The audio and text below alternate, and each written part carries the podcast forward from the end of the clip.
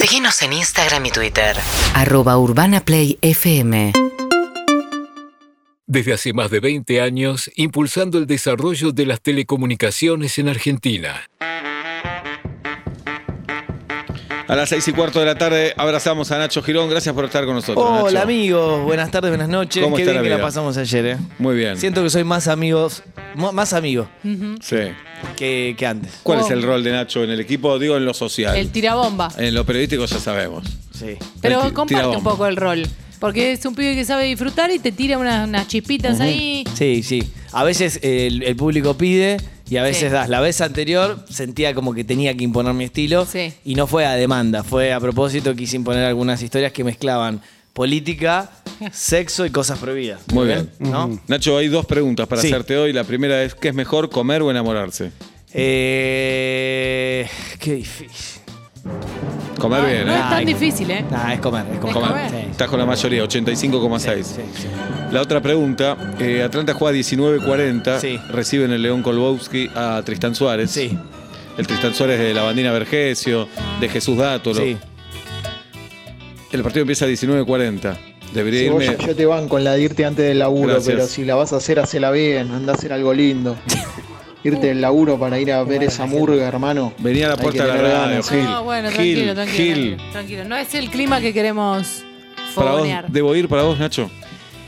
Eh, qué difícil. La verdad que me- vos sabés que yo te banco. Pensamos Cuando empieza No así- voy a le decir algo, te voy a decir algo que lo sabemos solo los que nos gusta mucho el fútbol. Sí. ¿Qué ahora no te gusta tanto? Si chúpame. Atlanta pierde, entra en zona de descenso. Si gana, entra, puede clasificar para el octogonal. Solo por ese dato me parece que está bien que en la Que vaya. última tanda del programa se vaya. La última, Última tanda. No, 10. ya empezó el partido ahí. ¿Y qué tiene? Bueno. ¿Qué te perdés? Entonces, ¿cómo que me pierdo? Los primeros 10 minutos, 20. Eh, tampoco vos sabés cómo hacer esos 10 minutos. O sea, Sé honesto. yo no, yo la que creo, te soy sincero y lo aplico Sí. para mi vida. No es, seas oreja, Hubiera estado bien no venir directamente. ¿Por qué? pero no irse antes.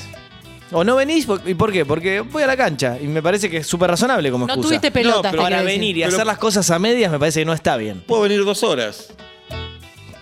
No sé, no me cierra. Eh, Dale, Juli, déjalo a Seba que vaya a ver Atlanta. Mirá si es la única vez que ganan y se lo pierde. Estoy con mucha bronca, ¿eh? Se nota. Aparte ya está con la cabeza en otro lado. Es como que no vino. Y bueno, por eso déjame ir. No, no está bien.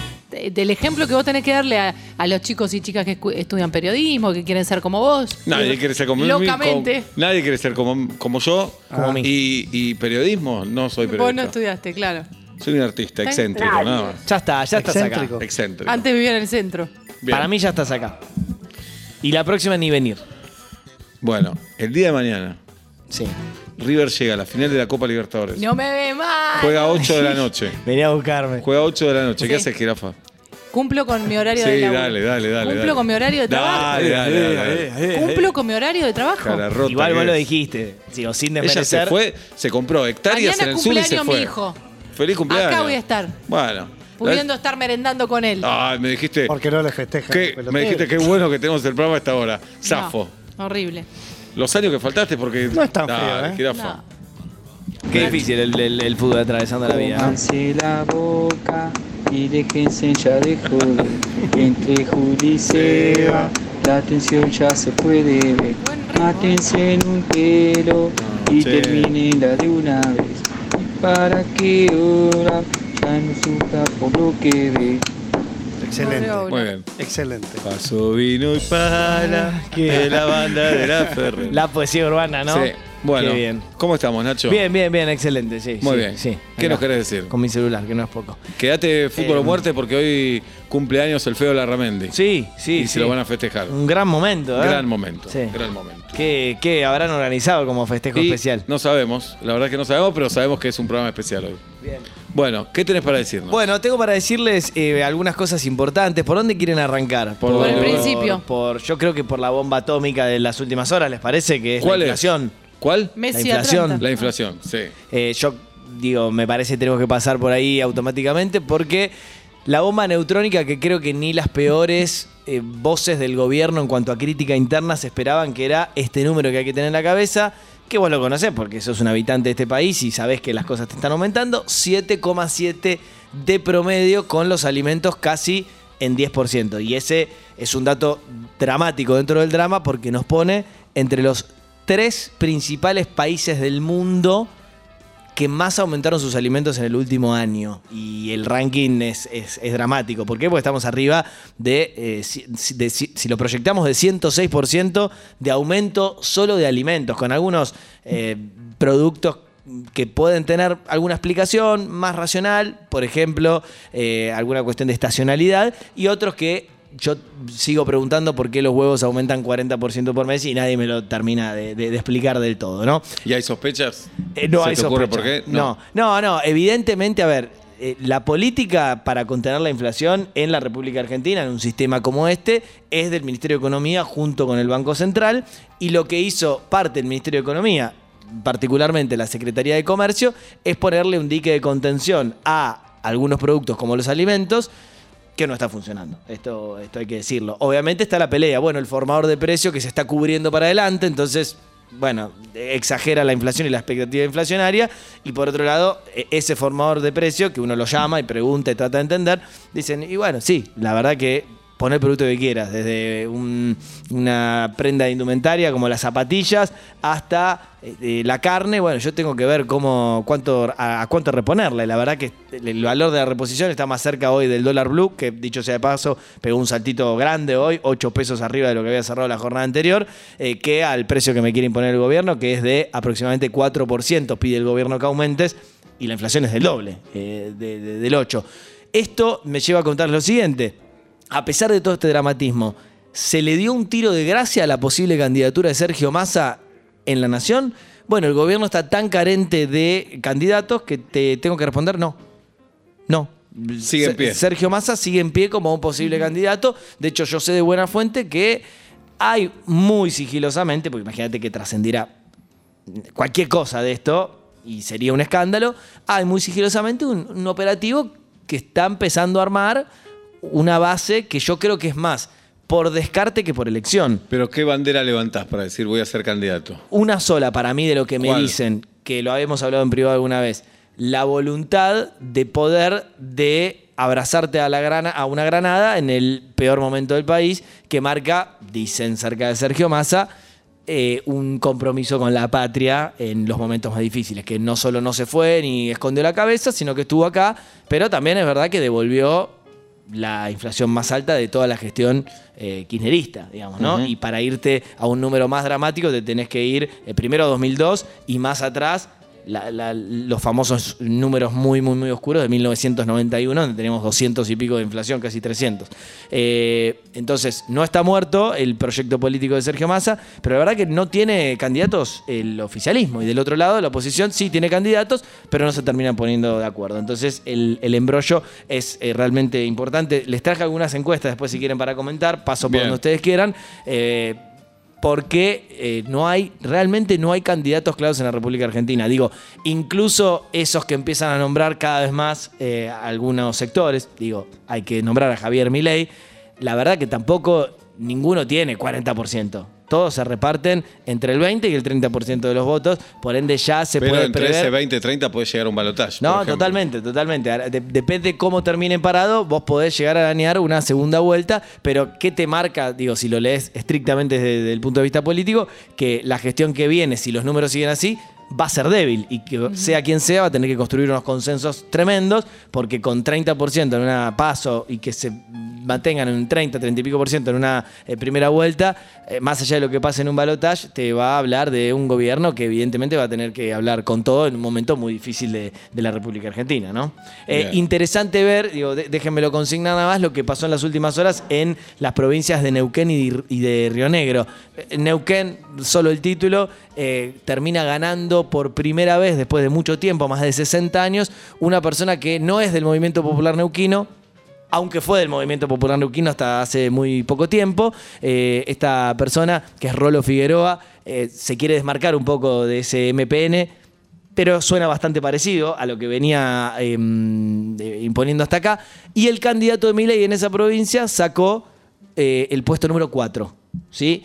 Y en Río Negro pasó lo mismo. Gana alguien más previsible como Alberto Beletignek, que ya gobernó la provincia dos veces, y el candidato de Javier Milei sale cuarto. ¿Qué dicen cerca de Milei? Es una gran elección, porque sin eh, armado nacional eh, aceitado, en poquitas semanas logramos eh, empezar a estar en- en- entre los votados. ¿Y qué dicen desde el oficialismo y la oposición? Bueno, ven, ahí tienen, la, la carencia de un armado político un poco más fuerte hace que, aunque creas que puedes pelear por el número 2 o el número 3, después estás mucho más bajo en, en las encuestas. ¿no? Entonces me parece que está bueno eh, contarlo. ¿Quieren Bueno, encuestas? Vamos con las encuestas. Eh, vos, de hecho, me preguntabas en privado qué onda la interna de la oposición, que me parece que es donde están las sí, cuestiones habló más... Vidal recién, ¿no? Sí, También. sí, a, a ver, en estas últimas horas, además de Macri que sigue tratando de presionar, eh, sobre todo acuérdense que ahora ya sabemos que vamos a votar un mismo día en la Ciudad de Buenos Aires, dos elecciones distintas, la gran pelea es por quiénes son los nombres. Eh, Mauricio Macri quiere a Jorge Macri, Jorge Macri quiere tratar de ser él el único candidato y la resistencia de Horacio Rodríguez Larreta es no, voy a mantener a todos los demás, llámese Fernán Quirós y llámese Soledad Acuña. ¿Y qué está pasando? Como todos están tratando de, mostrar que son autónomos y que cortaron los lazos entre uno y otro en cuanto a dependencia de decisiones políticas, eh, sale, por ejemplo, eh, una Lilita Carrió diciendo, ojo con lo que está haciendo Mauricio Macri, porque Mauricio Macri quiere estar con Milei, no quiere estar con Juntos por el Cambio. Y en el medio aparece Larreta y dice, no, eh, no tenemos que romper Juntos por el Cambio porque así vamos a poder eh, gobernar mejor en una coalición. Y la gran pregunta que queda de fondo es, ¿se romperá Juntos por el Cambio? La verdad, si vos hoy consultás, 6 de cada 10 te dicen no se rompe, se va a doblar, pero no se va a romper. Y el resto te dice, ojo, porque está muy tirante la cosa. Digo, un jefe espiritual como Mauricio Macri en, en el partido que fundó, en el PRO, ¿va a dejar eh, de, de- de que otros tengan las decisiones importantes de, de su espacio político? ¿Y va a dejar que la reta... Bueno, la reta ya, ya tomó una decisión. Bueno, evidentemente. Ahora Sí. la tiene que respaldar en las urnas, ¿no? Que ese es el, por ahí la gran cuestión de apuesta a, a todo por el todo. Y a mí me parece curioso, al menos destacable, no me sorprende, la verdad no me sorprende, que es que se empiezan a tirar eh, encuestas voladoras unos a otros. Entonces, si vos le preguntás a la reta, la apabulla a, a- a Patricia Bullrich. Ayer salió, por ejemplo, una encuesta eh, curiosa pagada por la reta de Management and Fit, donde le da en la interna la reta versus Bullrich, en la nacional le da 21 a la reta y 9,7, casi 10 a Bullrich. Una diferencia abismal. Pero le preguntás a Bullrich y te manda encuestas que dice absolutamente todo lo contrario. Te, te digo, no sé, dos por tirar al azar. Eh, una de 3.0 le da a Bullrich 61 contra 29. Entonces no tiene mucha gracia, ¿no? Eh, no tiene para nada. No tiene gracia porque además Nada de gracia. llegan las elecciones y decimos el fracaso de los encuestadores. Bueno, siempre. ahí va. Yo solo Unas seguiría... ganas de abrir una encuestadora, hacer Sí, unos claro. mangos, Bueno, total. solo seguiría esto. Cuando usted, digo, un manual práctico para leer encuestas, si entran a Página 12, a Infobae, a Clarín, al medio que les guste, que hay encuestas de todo tipo. Yo miraría antes que nada en la modalidad de encuesta. Si es online, yo cerraría la página. ¿Por qué? Porque no sirve de nada. Porque la verdad que la muestra es bastante rara y hay muchos ejercicios, digo, te, te lo, Te lo trolean. Te lo cuentan off the record los mismos dirigentes. Che, mirá, yo me autohice una encuesta y fíjate, puse a mi candidato de 80% arriba. Entonces, e- es eso, es muy troleable. Hay una segunda modalidad que es la encuesta telefónica. La encuesta telefónica dicen, los que saben, dicen incluso los propios encuestadores, que no refleja del todo la, la vera- la veracidad de la sociedad argentina. ¿Por qué? Porque ya el que decide contestar esa encuesta es alguien más o menos politizado que le interesa la actualidad. Porque te llaman, hola Pablo Fabra. O alguien con mucho tiempo también. O mucho, o mucho Sí. tiempo. Entonces la- dicen que está como un poco eh, eh, tuneada. Sesgada.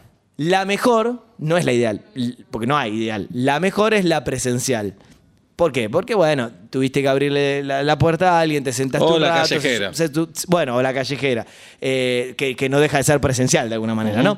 Entonces ahí es donde la reta creo que tiene un punto que dice, yo todas las encuestas que estoy difundiendo son de modalidad presencial. Son más caras, lleva más tiempo, pero son más reales. Lo cierto es que la verdad... Igual están- es raro, ¿no? Que contratás un encuestador que te traiga malas noticias. O te las puede Eh, traer las malas noticias. Le- le- te pide que Claro. le pagues antes. Te voy a decir una pero cosa. hacerlas públicas la distinto. encuesta de recién que les nombraba de Management and Fit, la cito porque es la última que acaba de salir en las últimas horas. Salió ayer domingo, la difundieron. Y sí, la pagan cerca del gobierno de la ciudad de Buenos Aires, pero cuando ves algunos resultados, sí, por ejemplo, a favor de la reta, le gana la, encue- le gana la interna, dice la, la encuesta. Pero en contra de la reta, yo tengo que eh, Milei, por ejemplo, en esta encuesta, es el candidato individual más votado que no es algo tan loco si vos empezás a ver todos los otros números. O sea, aparece un Milei como el único candidato que solo tiene más del 20%, entre 22 y 24 puntos. ¿Y esa encuesta de quién es? Esa es de Management and Fit, eh, dirigida por Mariel Fornoni, que suele trabajar para distintos gobiernos, entre ellos el de la Ciudad de Buenos Aires. Entonces, ojo que también en las propias encuestas que uno paga como candidato político, como dirigente de No, la no, política, te puede salir al revés. te puede el salir al tema revés. es si la publican después también. Sí, bueno, en estos casos, digo, uno las pide y se las dan o directamente las difunden. Esta se, se difundió, creo yo, con la intención primigenia de decir. Eh, Primigenia. ¿Viste? No se había dicho nunca, nunca primigenia. de la intención de decir. eh, el señor Horacio Rodríguez Larreta le gana a Patricia Bullrich. ¿eh? Pero atención que en esta encuesta, o en 10 anteriores que yo tengo de las últimas dos semanas, o vamos a poner desde que Mauricio Macri se bajó de, de la elección y dijo no voy a ser candidato hasta acá, eh, que te muestran algunos datos eh, curiosos, como por ejemplo la política o el que quiere votar dividido en tres tercios. Segundo dato curioso, hay hasta un 30% de gente que dice estoy indeciso o no voy a votar, ojo, va a bajar ese porcentaje, pero hay mucha gente desencantada que en vez de volcarse una opción extrema o alguien que no le guste, dice directamente no, no voy a votar. Y un tercer dato es que, y esto es unánime entre todas las encuestadoras de la República Argentina, ojo con Milei, que está creciendo como nombre. Y pasa algo muy importante que yo ayer les contaba en privado, que me parece que está bueno digo, contarlo rápidamente. Hay focus group, que sería nosotros nos encerramos en un lugar con unas ventanitas así lindas como la Urbana Play, y algunos encuestadores miran cómo charla la gente, dirigida por eh, especialistas. Y empieza a aparecer cada vez más fuerte un votante que no tiene, lo voy a decir bien en lenguaje de Oxford, la más puta idea de qué propone Milley o, te- o lo sabe por arriba. Entonces, ¿qué empezó a aparecer en las últimas 3, 4 semanas en esos focus group? La palabra dolarización, que es algo con lo que Milei viene machacando mucho. Entonces, claro, alguien desprevenido, incluso no tiene por qué saber de economía, dice, ¿dolarización? Voy a Mi tener dólares. ¿Mi sueldo va a estar con, Claro. los cara, con los cara grande? Ya lo voto. Claro. La, la- yo creo que ahí la habilidad de Milei es tirar un título sin explicar. Engañoso. Y la, también hay que decirlo, quizás la, la- por ahí la deuda pendiente de nuestra sociedad es interiorizarse más en algunos temas, al menos preguntar y no saber estrictamente de qué se trata. Entonces, yo, por ejemplo, en las últimas semanas vengo trabajando, si quieren, el lunes que viene, un día le podemos hacer doble clic estrictamente a eso, cuál es el plan de mi ley detrás de algunas frases rimbombantes. Y a mí, alguien de su equipo me dijo, bueno, te voy a decir a qué, eh, a qué valor de peso quisiera dolarizar la economía de Javier Milei, porque es importante. Claro. Eh, A, a 400 como está ahora no es que tu sueldo lo van a pasar a dólar. No, o, o lo van a O pasar a dólar pasar, a un pero- cambio especial. sí. Claro. ¿Y a cuánto? Y me dijeron 4 mil pesos. Entonces, hagan las cuentas, digo, les dejo si quieren unos segunditos en su casa, fíjense sus recibos de sueldo, si no tienen recibo de sueldo porque cobran este, informalmente cuánto ganan ¿Lo en el mes cuánto sería? Obra, 200 y mil dividilo dólares. por 4 mil. Y estoy en 150 lucas verdes. Más o menos. Ah, estás bien. No, y, pero te ¿4 mil pesos? Sí, 150, 160. 130. 130. Y un poco estás perdiendo guita. A mí no me conviene. Y si hoy estás ganando 400 mil dólares. Aparte ahora te la pongo afuera, te la muevo por todos Sí, lados. claro. Sí, pero vos Bueno, imaginate. No, pero es serio, digo, ¿eh? Sí. te, te- te hago, Ah, te hago una cuenta de rápida. 40 dólares un sueldo. Sí, podrías eh, pasar tranquilamente. Mira, una persona, voy a exagerar un sueldo a propósito, ¿eh? Digo, una persona que gana 500 lucas. que podríamos 500 mil decir, pesos. Es un, es un sueldo razonable de la República Sí. Argentina hoy. Hay gente que cobra muchísimo menos. No, no, es un buen sueldo de la República Argentina. piensen que el, el salario promedio registrado en la República Argentina está más o menos 200 lucas. Lo voy a hacer en vivo acá en las cámaras. Se ve, ¿no? Mira, justo Sí. la cámara nos toma.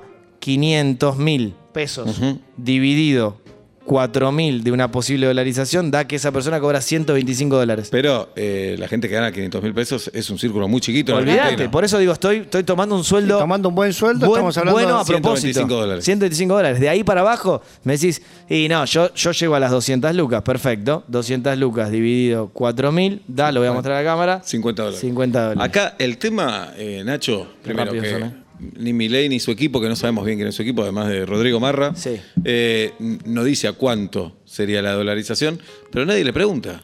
Porque él dice dolarizar y, o por lo menos Sí. yo no vi que un periodista No, le diga, a, ah, alguno, alguno le ha preguntado y él dice que tiene que hacer una cuenta y de hecho eh, sé que está explorando un par de maneras, digamos, de, de- de poder hacerlo. Pero alerta spoiler y, y perdón, se van a enojar los de mi ley, pero eh, de ninguna manera es a 400 pesos, 410, ni siquiera 500.